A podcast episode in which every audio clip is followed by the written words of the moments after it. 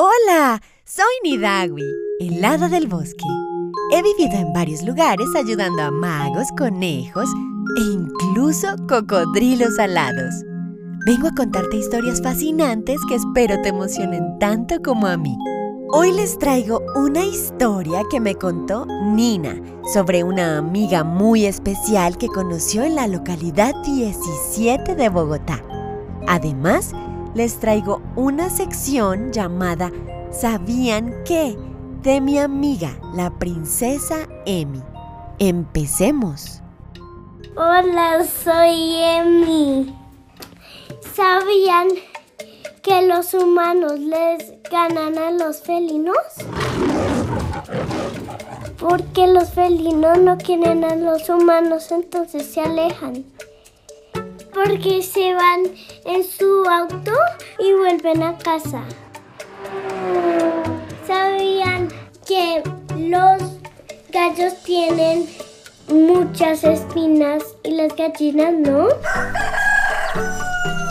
Y, es por eso que las águilas no pueden comer gallos ni gallinas. Y ahí se acabó. Gracias, Emi. Chao.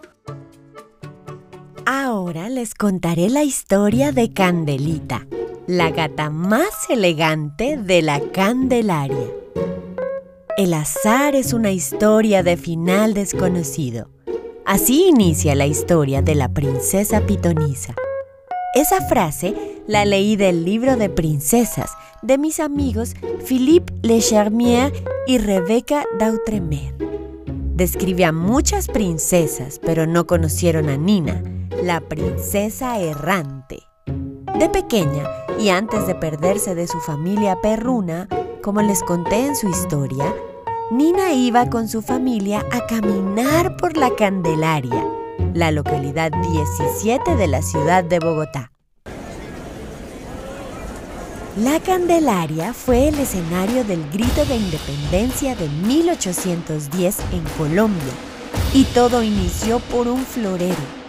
Si van a Bogotá, encontrarán la casa del florero o del 20 de julio, donde el señor Llorente no quiso prestar su florero a los hermanos Morales, causando indignación entre la población y una revuelta que sería la chispa de la independencia de la corona española.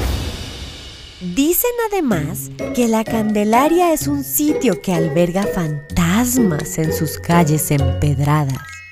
Puede dar miedo, solo si no los conoces, pero no era el caso de Candelita.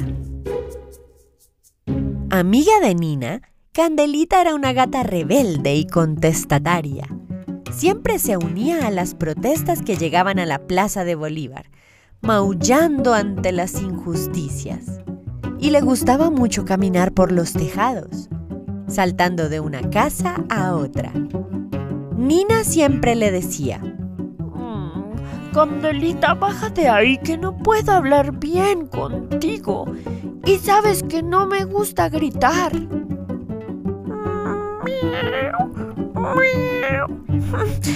Nina, Nina, Nina.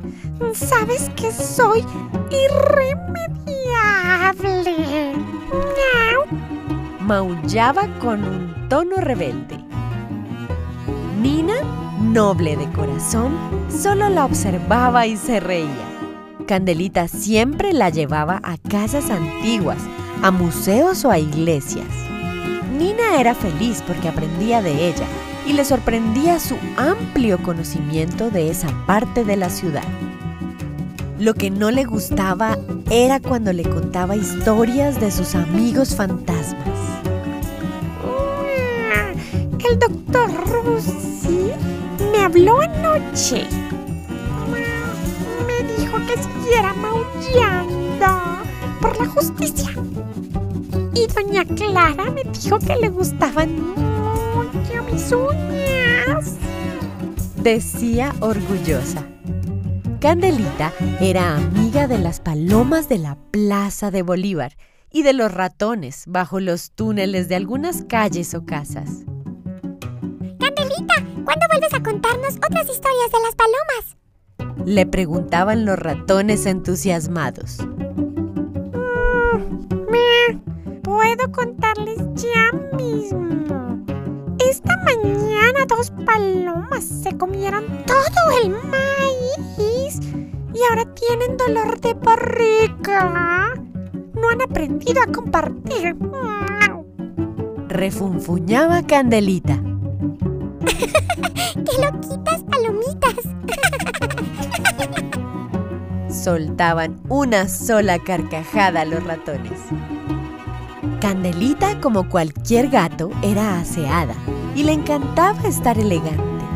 Era blanca con visos negros y naranjas y sus ojos eran de color café. Subía a Monserrate a ver la ciudad de cuando en cuando y añoraba con recorrerla toda. A pesar de su inmensidad, veía que podría realizarlo. Sin embargo, cayó enferma por el frío y las lluvias y tuvo que desistir de esa idea. Nina le llevaba caldos y frutas, pero dejó de ser la misma candelita que alguna vez saltaba sobre las tejas. Ahora se le ve acompañada del doctor Rusi y de sus otros amigos, los fantasmas de la Candelaria.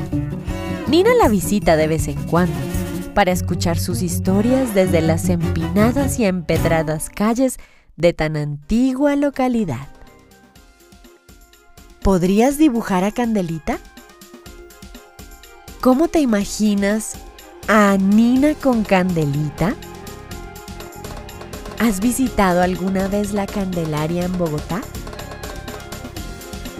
Y aquí termina el cuento de hoy. Espero encontrarme con Candelita para que me cuente más historias de su vida en la Candelaria. Si tú la ves por ahí, avísame. Ahora debo irme. Si les gustó este episodio, compártanlo con su familia, amigas y amigos para que lleguemos a más Shakwikers.